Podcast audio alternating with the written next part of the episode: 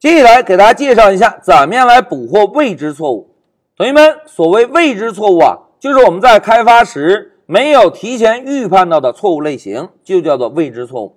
哎，我们现在已经知道了，在我们开发时，如果能够提前预判到所有的错误类型，就可以根据不同的错误类型做出不同的响应，对吧？这一点呢，还是非常方便的。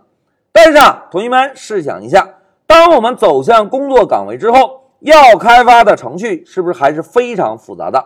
而在开发一个复杂程序时，同学们想要把所有可能出现的错误提前全部预判到，哎，这个是不是还是相当有难度的，对吧？但是呢，我们最终交付给用户的产品，同学们是不是不能因为我们没有提前预判到某一种错误类型，这个产品在运行的时候，因为 Python 的解释器。突然抛出一个异常，啪嚓被强行终止了。哎，同学们，一旦出现这种情况就不好了，对吧？所以啊，我们要学习一下怎么样来捕获未知错误，也就是怎么样把我们没有提前预判到的错误，同样也能捕获到。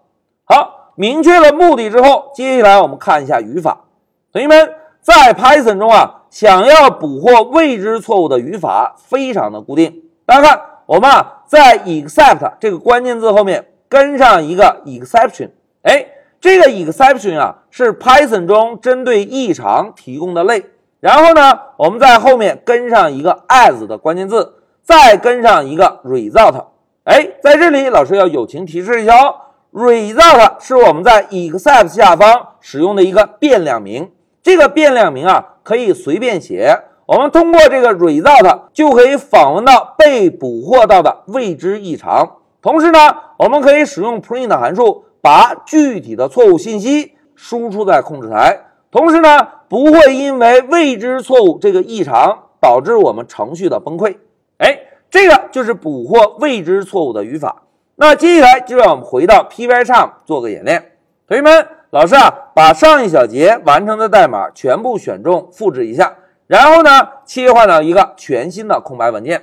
大家看上一小节，我们提示用户输入一个整数，然后用数字八除以了一下这个整数，对吧？那如果啊，我们在开发时没有提前预判到除零错误，注意啊，在开发时想要预判到所有的错误类型，还是相当有难度的。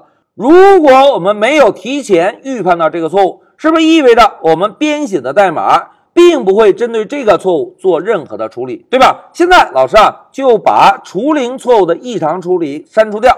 哎，同学们，现在这个程序在执行时，是不是只有当用户输入零的时候才会抛出异常，对吧？现在让我们运行一下，走。哎，老师啊，先输入一个数字八回车。哎，程序正常。那如果我们执行程序时输入一个字母呢？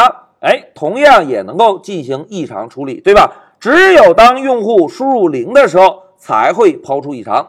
哎，假设我们在开发时没有预判到这种错误，但是呢，我们又想保证我们程序安全稳定的运行，这个时候啊，我们就可以在之前的错误类型下方再来增加一个 except 关键字，然后呢，写一个 except，找到 exception 这个异常类回车，然后呢，写上 as result。哎。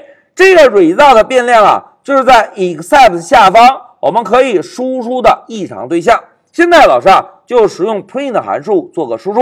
老师写一下未知错误，然后呢，百分号 s，在引号后面我们跟上一个百分号，再把捕获的异常对象 result 做个输出。来，我们现在再运行一下程序，走。哎，同学们，这次老师啊，就直接输入一个数字零回车。哎，同学们看，现在控制台输出了未知错误，具体的原因呢？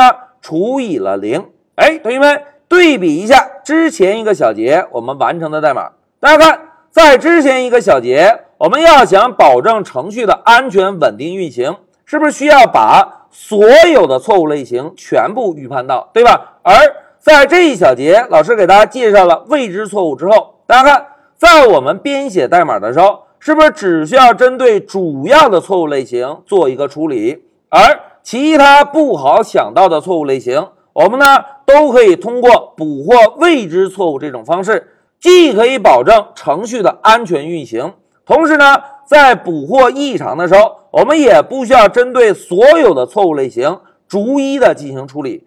这样呢，在开发的时候，是不是也能大大的简化我们的开发工作？哎，这个就是捕获未知错误的好处。来，再让我们回到笔记，同学们，在这一小节啊，老师呢就给大家介绍了一下。怎么样来捕获未知的错误？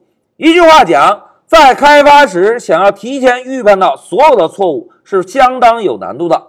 而为了保证我们开发出来的程序既安全又稳定，我们在进行异常捕获的时候，一定记住哦，所有的错误类型处理之后，我们呢最好在下方啊来做一个未知错误的捕获。未知错误的捕获代码非常的固定。我们呢，在 exception 这个类后面增加一个 as，然后跟上一个 result，在 except 下方就可以使用 print 函数把具体的错误信息输出了。讲到这里，老师就暂停一下视频。